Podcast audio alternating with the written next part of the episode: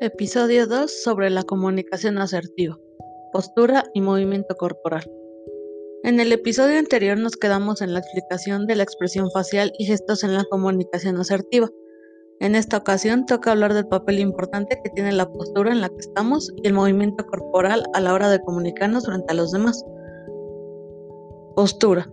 Suele pasar que al estar nerviosos tomamos diferentes posturas ya que nos sentimos incómodos u observados por los demás, en especial al no estar acostumbrado al ambiente.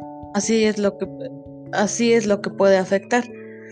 Para la persona que tenemos enfrente suele notar esto, así que también es una forma de malinterpretar el mensaje y no llegar de forma adecuada a quien lo recibe. Una postura adecuada al momento de comunicarse puede ser estando recto, con la cara en alto y la vista enfrente, que fue algo que se mencionó en el podcast anterior.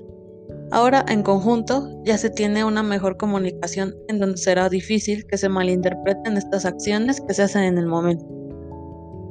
El movimiento corporal es también fundamental.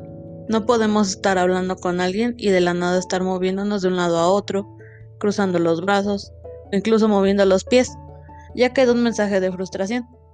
La forma correcta de moverse es haciéndolo conforme vamos explicando o hablando algo, que tenga coherencia lo que decimos con lo que hacemos.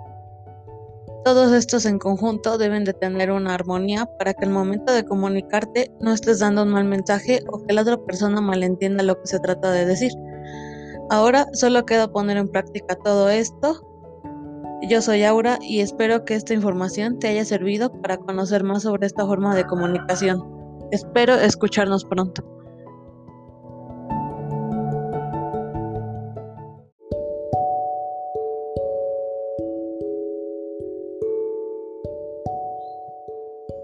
Todas estas técnicas en conjunto deben de tener una armonía para que al momento de comunicarte no estés dando un mal mensaje o que la otra persona malentienda lo que se trata de decir.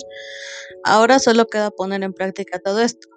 Yo soy Aura y espero que esta información te haya servido para conocer más sobre esta forma de comunicación. Espero escucharnos pronto.